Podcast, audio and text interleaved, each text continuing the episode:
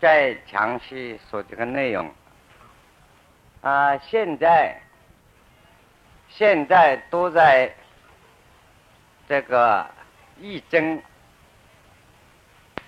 六十四卦变化的法则里头转。那么开头啊，为什么要把易经这个变化法则那么详细的弄清楚啊？本篇开始的题目。我们必须要把握啊！本篇开始的题目叫“女正”，就是说我们要修道，先要把天地与我们生命这个法则，这个法则正，这个正统的法则要把握住。啊，就是一个原理。懂了这个原理原理以后啊，修持方法就容易了。因此，这一篇的原文都在已经这个法则配合道家、老子、庄子等等的思想。现在我们翻开二十七页。左手阿拉伯字的小字下面啊，二十七页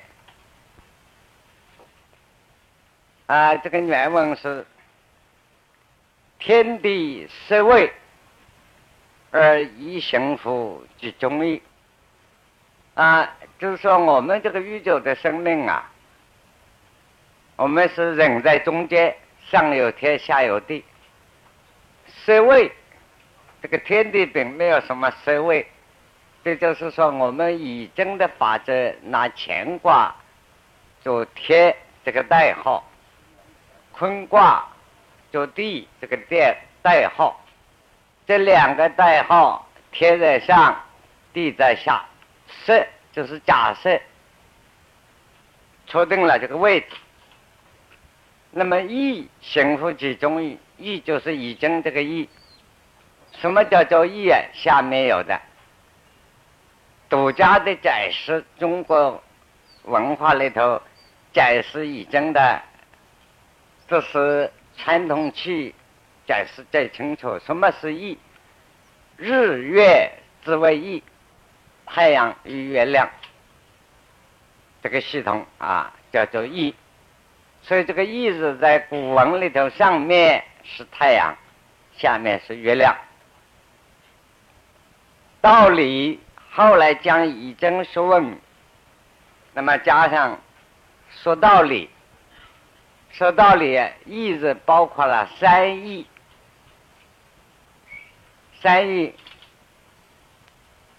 简易、变异、交易，这三义，就是说以经的道理看起复杂的不得了。真懂了，非常简化、容易的，是简易的道理。变异，他所告诉我们，宇宙万有的法则，这个生命随时随地都在变化，没有不变化的时候。第三点，在变化的中间，任何一个变化前因后果，内外左右上下彼此都有关联。所以叫交易。那么后人唐宋以后，到了宋朝以后，有些学者另加一个法则：交易变异之间，这是现象。有一个原理，就是本体不动的，叫做不易。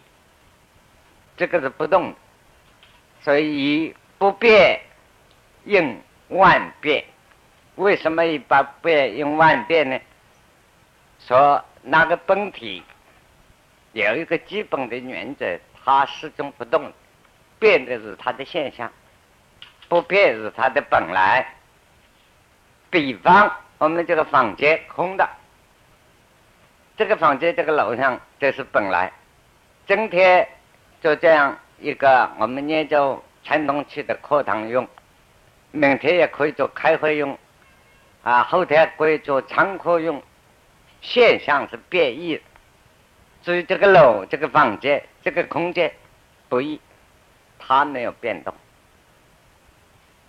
那么这是顺便解释一下这个意。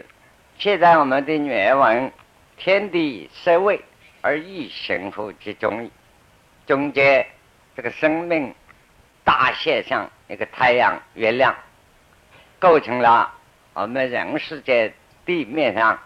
各种生物的生命的法则，下面他自己的解释：天地在乾坤之下，象就是现象。所谓天地，那卦的代号，卦是个代号啊，乾坤两卦现象。是位的连阴阳配合之位，讲宇宙间有一个东西，所谓交易。万事万物一体总是相对啊，一举一动都有相对的，有阴必有阳，有阳必有阴。进一步，阳极了，到了极点就阴生，阴到了极点就阳生。所以“色位”这个意思，就是变化一切变化的现象里面。阴阳配合之位，是将阴与阳配合宇宙太阳、月亮行运运行的法则，在我们身体上，就是这个生命能变成气血，各种流行的法则，配合它的部位，配合它不会。因此，我们在中医的针灸这一科里头。特别注重这个东西，所以说中医针灸有一派非常注重子午流注啊，子午流注这个针灸的方法，哎，就是为了练阴阳配合子位，如果精通了这种方法的原理，用起针灸来效果也特别好，这是一个事实。那么下面他解释易为坎离，这个易经这个易字所讲的代表坎离两卦，就是日月，离就是太阳啊，日坎是月亮，就是讲天地的大象，到身体内部再来，等一下再说。坎离在，说坎离两卦。乾坤二用，就代表了天地。乾卦中间中心点一变，变成了离卦，就变成了太阳。这个太阳代表天。坎卦中小中心点一变，就变成了啊。再一个在坤卦啊，中心点一变，就变成了这个。坎卦代表月亮，说坎离二用，这两个作用，宇宙间就是天地就这样子看不见，我们头等仰去看，那是虚空，虚空我们叫它是天，万事在上面是天，脚踏到有实际的，这个就是。那么这两个精神所代表就是太阳、月亮。啊，一冷一热，这二用。下面有一个重点的话，千万要记住，尤其诸位在座的大概很多神仙都收到的啊。二用无小位，周六星六六虚，往来即不定，上下也无常。这个凯离两卦，太阳、月亮。在天体，你看它没有固定一个位置，不矮的，它永远在那里转，啊，没有一分一秒都不停的在转。所以说，矮本的认为，坎离两卦或者太阳、月亮固定在那个方位上，那是人为观念就可以。事实上没有这回事，它在转动。这个宇宙的生命永远在动态中，没有静态。所谓静态，假定。所谓静态是什么？动得非常快速的，在我们感觉上叫做静。比如说，人做很快速的飞机，我们坐在飞机舱里头，自己就当没有动过。或者坐汽车在高速公路上走，很太快了，反而是感觉到外面东西在动，我没有动。实际上是不是我在动？是我在动，不是外面在动。所以这个宇宙的动态啊，就讲到太阳、月亮的流转，二用无小位。小就是已经的一笔一笔这个小位。没有固定的位置，九六它是圆满的，四方八面上下无所不到，省六虚，六虚是中国文化所谓讲六方，在庄子名称叫六合，合拢来的合，是东南西北四方加上下为之六合。那么我们过去这个看请这个宇宙地面上称四方，加上天体关系，天地称六合。这六合之内就是讲这个天地之间。结果配合地面讲八方，东南西北加上四个角就是八方。现在。我们出现复学证来以后，他用十方，八方加上下，就是十方。这十方的八方加起上下，但是我们上古呢，没有用十方这个名称，这是中英文化交流以后的是产生的，所以在古代说。这个太阳、月亮，这个周六星六虚，他无所不到。太阳、月亮的光芒，他的精神无所不在，往来即不定，没有没有矮板的死的，不是死的固定了。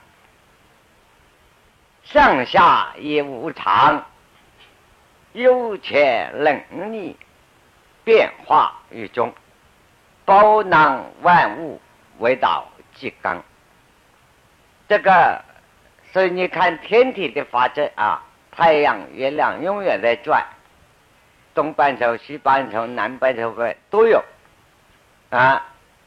我们现在晚上别个地方刚好天亮，有些地方是半夜，不是在月亮在那里当家，就是太阳在那里当家，无所不在，是上下也无常，没有矮定。有钱任逆，这个非常重要了。尤其讲述到我们许多不管学佛的、学道的啊，或者是说显教、说密宗的，离不开这个法则。我们为什么要打坐？要使生命精神达到基本上初步一个正在，初步正在就这四个字：有钱。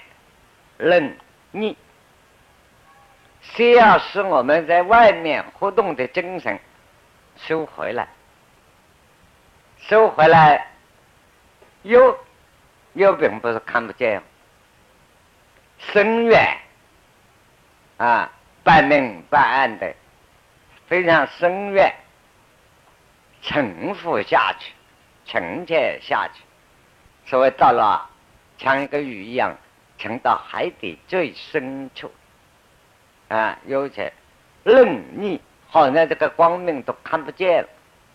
所以我们修道正坐人，能不能坐在那里，耳朵听不见东西了，眼睛外面都看不见，忘掉我自己了，什么都不知道，身体都不知道，就达到幽且冷逆。幽且冷逆是基本的。譬如我们现在这个黑夜到了，晚上来了，这个大地上东西都看不见了，啊，就是有钱能力是阴的境界。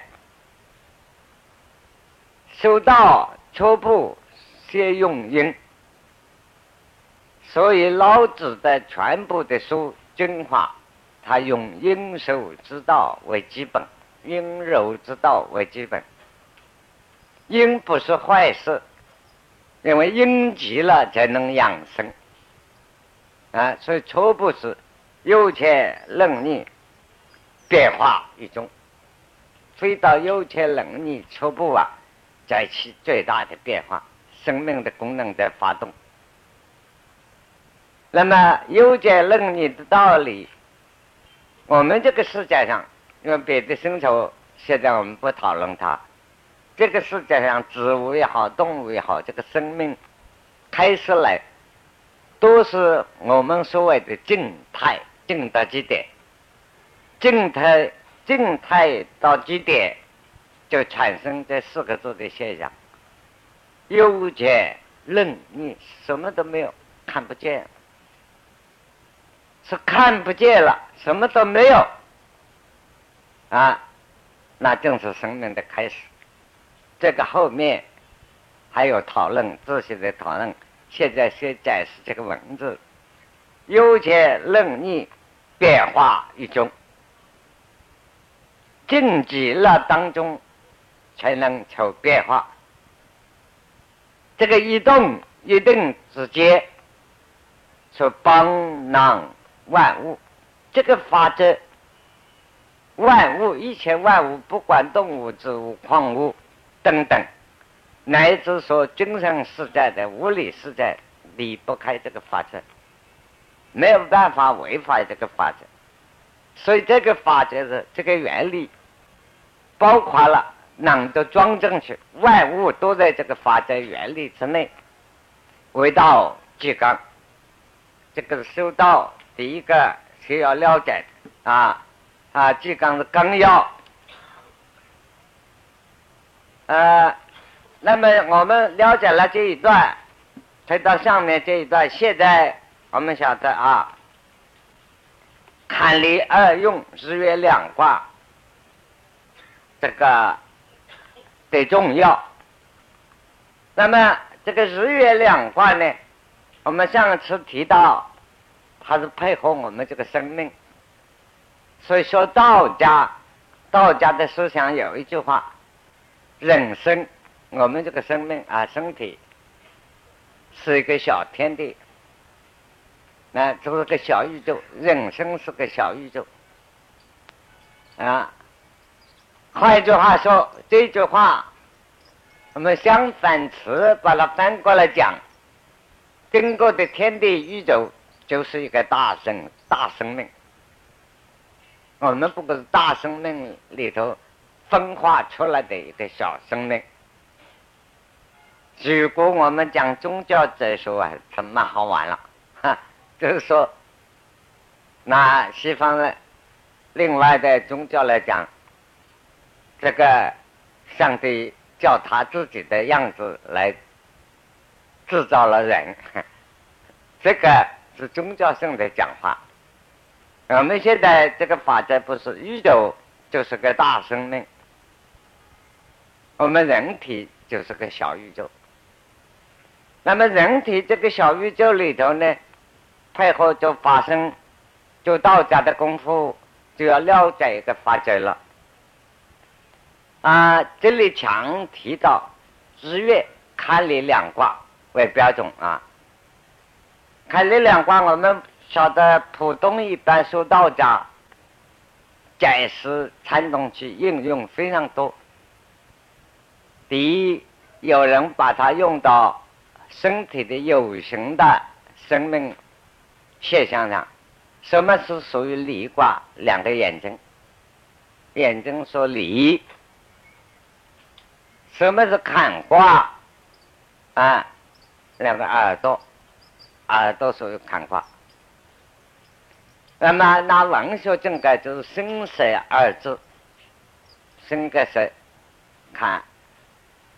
所以，那么道家的在这一派做功夫啊，啊，看卦所以打坐啊，有一派的功夫，把两个眼睛、眼神啊，眼睛不能动，那个眼神，把离卦收回，照到眼睛闭起来，照到自己的丹田，这是一种手法。那么，光把眼睛闭起来，这个神光内照，所谓叫做神光内照，是把离卦 收回，照到丹田。丹田在哪里？我们再讨论啊。普通一般的都是叫到这个所谓肚脐下面一寸三分，肚脐下面一寸三分，这个叫下丹田。有形的方面啊，第一个啊，我们在座许多女性的朋友注意，千万不要可以啊！女人不管是成年没有成年，如果不管用眼睛眼神来照，用意念来说下丹田，久久要出大毛病，出了毛病不得了的啊！甚至严重的可能引起血崩，啊，就是血崩的毛病就很严重了。啊，男生次要，次要。呃，总而言之，这个方法是很粗浅的道长，不能说不对，这方法也对。假如一个人，男生来讲。血压高，这个方法可以用，而且非常好。啊，假设血压低呢，这个方法就不能用。啊，所以啊，学医啊，这个学道、修道，必定要统一的，他必须要配合《黄帝内经》乃至《难经》这个初步的发展。以后就不是这样。那么初步这一派的说法，我讲一派就是没有一派，只是归纳起来的很多啊。一般修道都叫你拿眼光、眼睛，或者叫到这个下丹田。刚才我声明过了，并不是不对，看什么人用。修道的方法的原理，传统起一点没有错。但是假使挨定了，危险来了，往往出了毛病。那么刚才我们宋别讲到，所谓丹田这一派有形的道家的方法，把人体分成三个丹田，上面这里这是眉节，啊，这个眉啊中间正去就是到后脑这样对到两个太阳，左边太阳，右边太阴。这样对正去，这个中间，那现在医学勉强配合了，就是可以前脑后脑的中间，这个尖脑的部位，这个地方叫上丹田啊。那么把胸口、乳房两个中间啊对穿，这个是这个部分部分叫做中丹田。那么下丹田，肚脐下面一寸三分。所谓一寸三分标准，就是每个人自己的左手指头的中节为标准。这是我们中国传统的测量的方法。在印度，四指这四个指头并拢来啊，尖尖的地方也刚好差不多一样，这叫一寸三分。因为个人的体能部位以自己的尺寸量起来是很标准。譬如像我所看到古代的经咒，将某一个穴道在那个骨节下面一寸多少分，那么准确的量法就是叫那个病人自己把这个这一节拿出来比一下，然后这个部位是准确。现在，当然，现在的念咒已经很明白了啊，用不着那么挨等的量了。啊，这个三丹田也顺便介绍一下。刚才讲到下丹田有，另外有些传道的也属于这一方面有形的，那么现在很流行。据我所晓得，外面有各种的道门，现在新生的宗教传道，这里是密宗，哪里是道法，都是非常秘密。那么还要磕头烧香赌咒，啊，不能够轻讲了，讲了以后啊，传出去啊，啊，天打雷劈，五马分尸，要赌这么的咒，然后传你的时候，这个六耳不同传，六个耳朵在一起不告诉你，六个耳朵就三个人了，哈，对方两人，所以只有一个人在耳朵边上叫传口传。那么一种差不多都是叫你打坐守这里，守这里，啊，那么换句话说，把神光守在这里也很危险，尤其是老年血压高的人，千万不要这样做啊！啊，就是守的时候，你当然守了不久啊，红光满面，红光满面不是好事，那是血压上升了。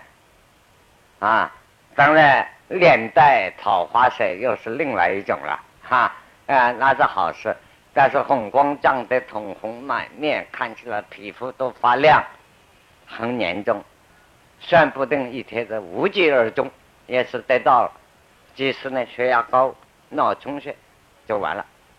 那啊，这都很严重。但是这个部分是不是可以守呢？可以的。是某一种身体，某一种功夫啊。比如有些人神经特别衰弱的啊，第二步就可以叫他到这儿来，因为神经衰弱。可是你他的气血流行不够啊，手这个地方也是出毛病。那么这种道啊，传的打坐啊，就那么一手啊，外面多得很。你看他那个神态。有时候念一个手印啊，那么中国叫诀念诀，在密宗叫做手印，在中国道家叫念诀。有些传一个手诀就是这个样子，叫做太极图。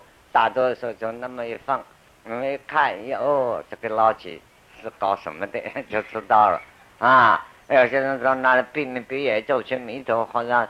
什么头痛的不得了啊，烦恼不堪的呀？他原来在手这里啊啊，那个很多啊，这个手三很少，有些人初步叫你手中丹田。据我所晓得，外面很多几十年所了解，倒是受中丹田的，比受上下丹田的人毛病出的少一点，但是也有问题啊。有时候搞走了，你就到心窝痛；有些人心痛、心脏痛，不是心脏痛，胃口的消化不对啊，或者呼吸气管呐，或者肺部有问题啊。有些人一问我是心痛，有时候道德来讲，手了心痛，我说哪里痛？这里痛，心在这里，心这里。我说没有一个人心很正，都是歪心观的，人都是歪两心，心是偏向一边的。这个是胃口上的问题啊，所以这个三丹田送别讲过去，是送别的收到的知识。那么这个所谓刚才讲到坎里两卦带出来的啊，所以这一派收到都被把眼睛所代表的神光反照照到哪里啊？那么。在道家正统的观念，陈汉以上的古书，这个叫做什么呢？成神啊，就是成神，也叫做啊啊成想思想的。好了，到了这里我们要去了。密宗呢，叫做观想。道家叫做丞相，这两个名称的差别，当然方法也要差别，但是都是应用思想是没有错。啊，丞相。所以丞相走了，所谓古人说“丞相飞升”，人可以飞起来。啊。那么这是个原理，这个原理真正几个人做到呢？可以说没人收到。换句话说，你人想也好，成造也好，造到身体。必须要达到有钱能力生生存下去，然后去变化。变化一来呀，就要懂得我们刚才这个好几个礼拜以来讲过的这个法则。他走到那一步，一定呈现那个原理、那个法则。这样等我们慢慢的报告。这是讲眼睛部分。那么实际上，打坐光把眼睛收回来，还在照到那里行不行呢？还是不行。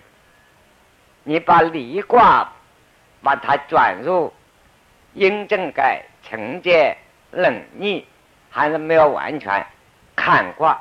耳朵，我们的耳朵喜欢向外面听声音，眼睛向外面看，他要把这四个东西，就两个东西收回来。沉下去，简单四句话，就叫做，哎，四个字一句话，收视反听，把它沉下来，收视眼睛喜欢向外面看的这个离卦，把它收回来，反听耳朵向外面听的喜欢这个看卦，把它功能回转了，那么。产生修行的方法，在佛家呢，所谓观音法门，是以道家的看法，那是用坎卦，利用坎卦来起收，利用耳根、耳朵来起收。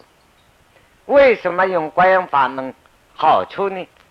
我们这个生命耳通气海，哎，耳通气海，或者两个耳朵。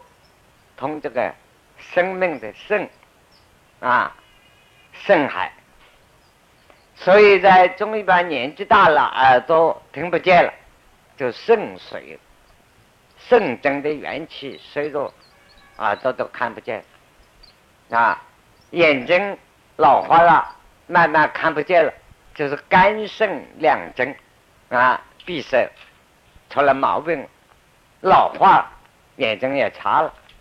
甘肃木啊，那么所以这一派道家的思想用的方法就在身体上转，那么把眼睛看离卦收回来，叫到肚脐，把耳朵这个看卦意思很难办了。这个身上怎么不听外面气，慢慢使它归元，归到这。不是耳朵懵了，也不是老了，就是完全封锁住了。这个气啊，就是真正的成见任逆在内部了。但是现在我们来改解释这一派道家这一派呢，这一派已经很多了啊，分支就很多。那么眼睛。的理卦啊，都是坎卦。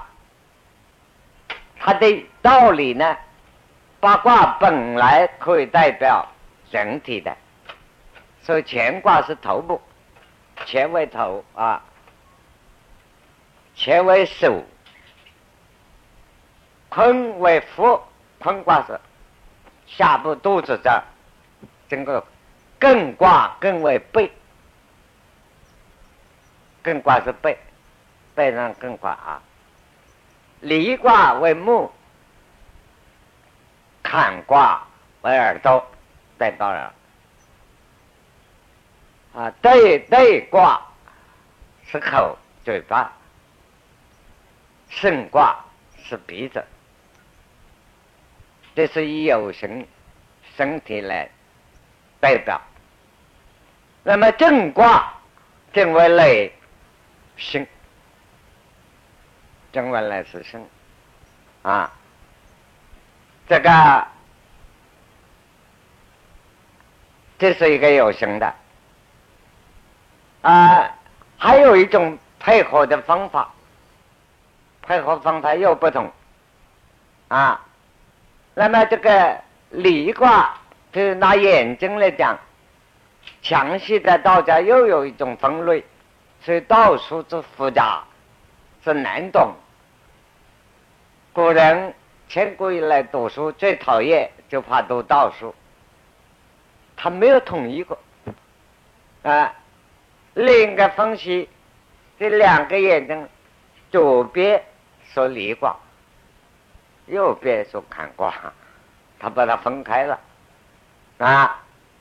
那么同样的道理，每一部分他要把它一个分化。你说这不是很复杂吗？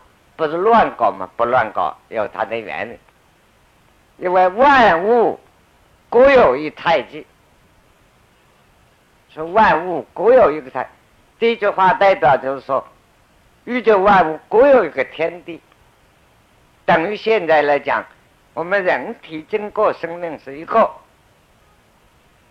结果在医学上分开来念，就一部分一部分都可以切开了的分，每一个切开了的、分开了的，又是一个单位，这个单位、这个单元，用这个八八六十四卦的法则来研究啊，又是一个系统。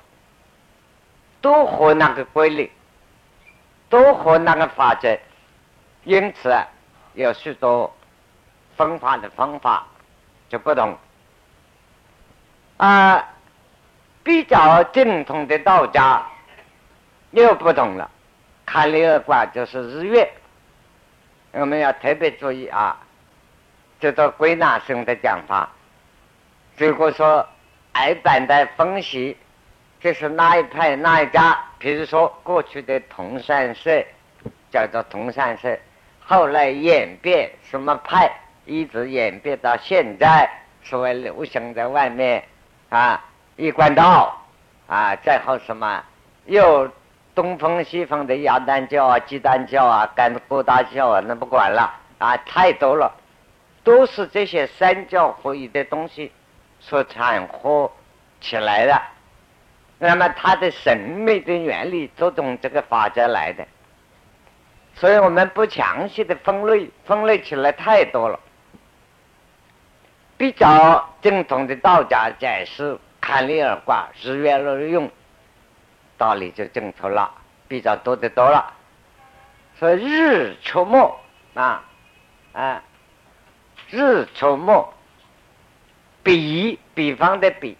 精神之衰旺，比这个精神衰旺，我们整体精神好，跟太阳一样当顶，精神特别亮啊！比精神，比比方的比，不是脾，那个念脾这个啊，哎，这个不是脾字也可以，就是啊，比精神之衰旺，之出没，比精神月盈亏。月亮圆的时候叫盈圆满的盈，啊，鸳鸯亏，雨比喻的雨，雨气血之肾虚，肾梦生的肾，气血之啊梦生虚。对了，那么比正统的相国的道家看离二卦所代表的意思。月盈亏。啊啊，这个啊日出没啊，看来了话所代表，就把这个它所代表的内逆内在意义告诉我们，是将我们这个生命内部的啊精神的这个衰旺，比如我们拿到这个十二批卦，那一年一天。十二时这个法则，就是比方我们精神为什么到了晚上就想睡觉，睡觉了以后，就是有慢慢有够挂起，一直到了睡着了，就是坤卦的阶段。精人啊，睡了正如阴正改，所以月盈亏，是讲我们身上的气血啊，是气血之盛与虚。那么这样讲起来，道家所讲的完全在身体上，还不是。不过这个是比较正统的。这个精神的健康与不健康，精神是个什么东西？现在我们要解决一个哲学问题了啊！在中国文化道家上，到处提到精神，精神是个什么东西？下个定义。很难下定，哎，精神就是精神，啊！我以前常常讲一句笑话，以前我们是学校里有一些课程叫精神讲话，很不合逻辑。讲话本来就很有精神在讲话，讲话就是精神，精神就讲话，精神以外还有个精神讲话，我说可不要弄错了，变成神经讲话了，那就搞错了。所以精神的定义先要下定，它是个什么东西？它所代表是个什么东西？你说这是个抽象的，那就没有话讲了，抽象不谈。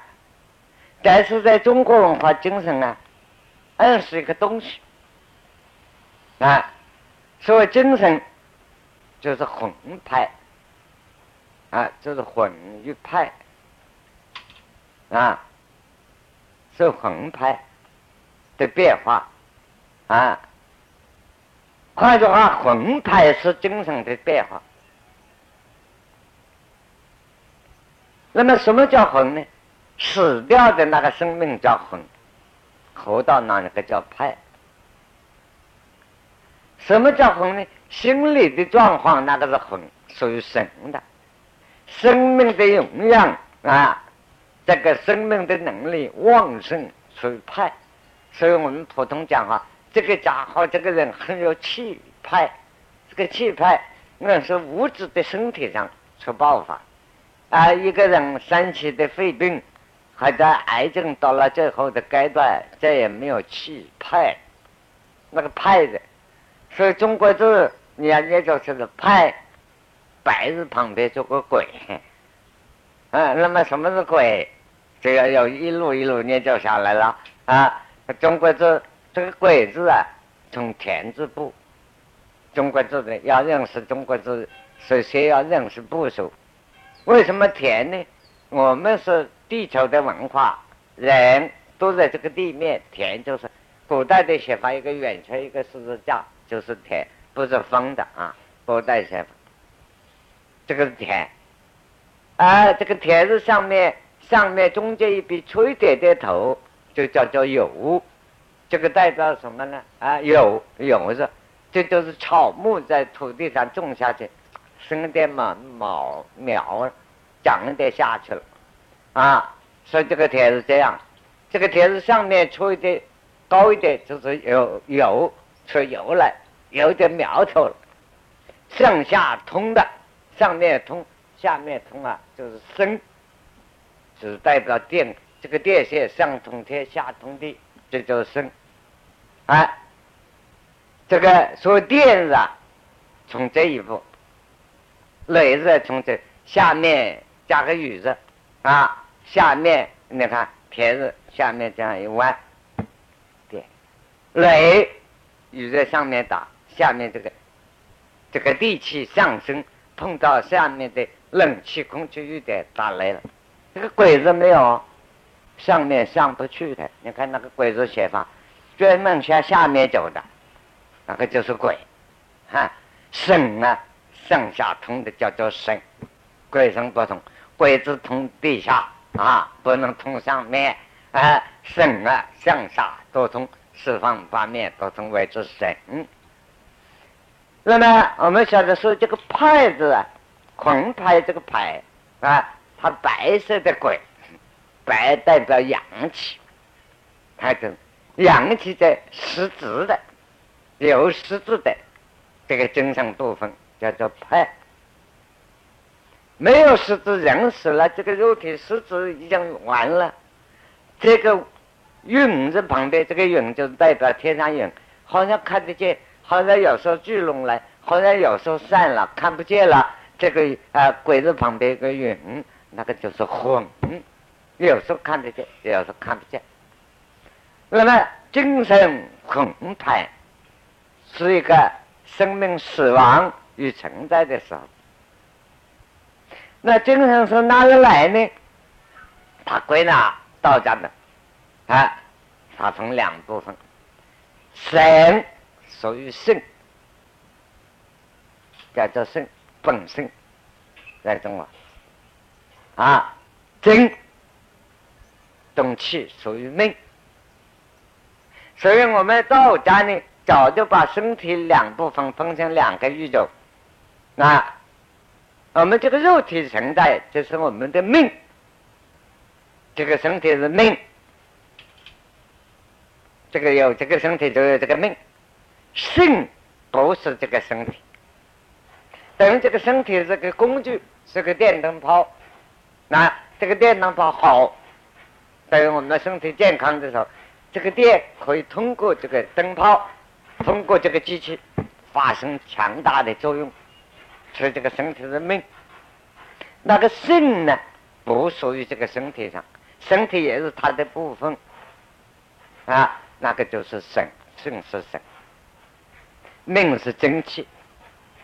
因此，道家的说法，他的理论，跟佛家东西他的不同。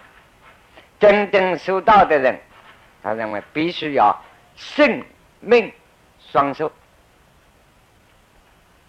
啊，不懂这个法则，不懂这生命，那么就是阴阳，又就是坎离，就代表两样要平头齐正的生命双收。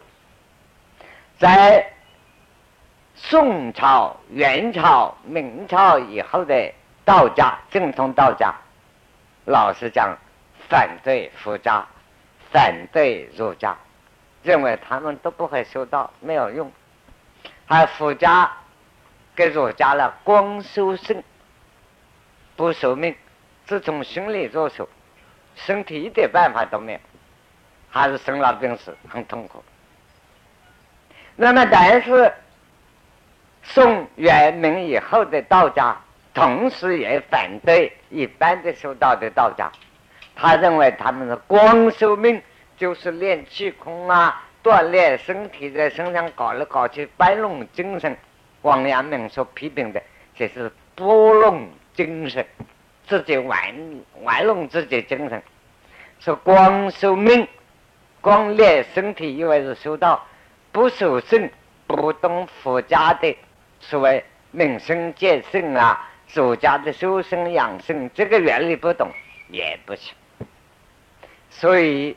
道家有一个重要的理念啊，只受命，只受命，光练身体在上面转火车啊，转来转去啊，不修身，不了解生性的道理，是为一切为生的道理，此是修身第一病。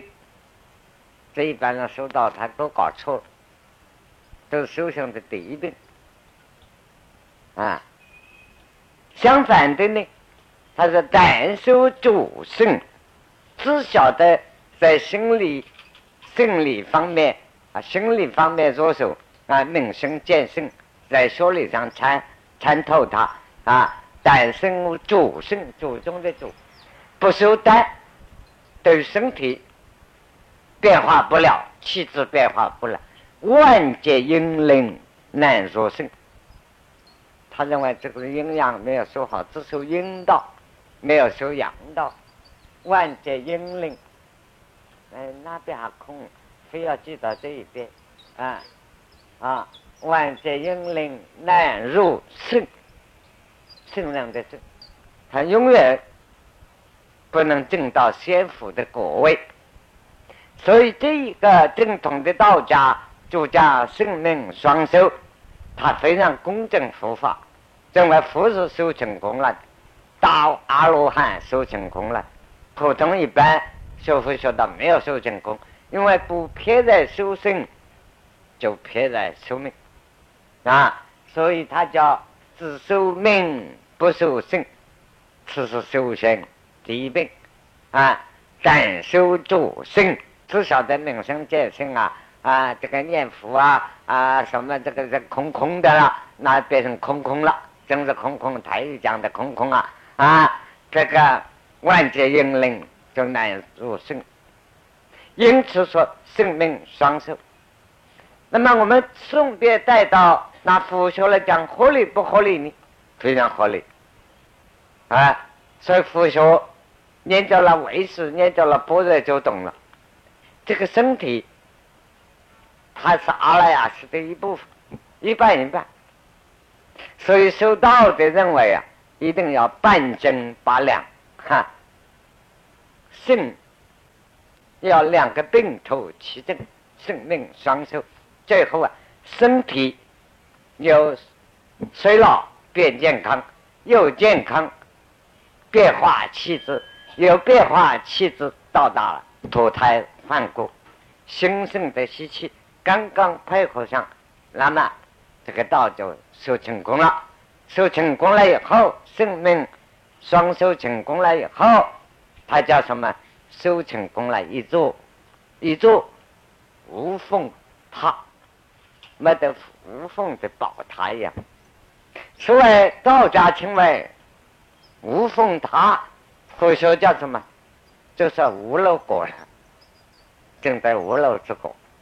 得漏正痛，一切停住了，啊，没得渗漏，没得遗憾，没得缺点，这个生命这是个完整的，啊，啊，我们先休息。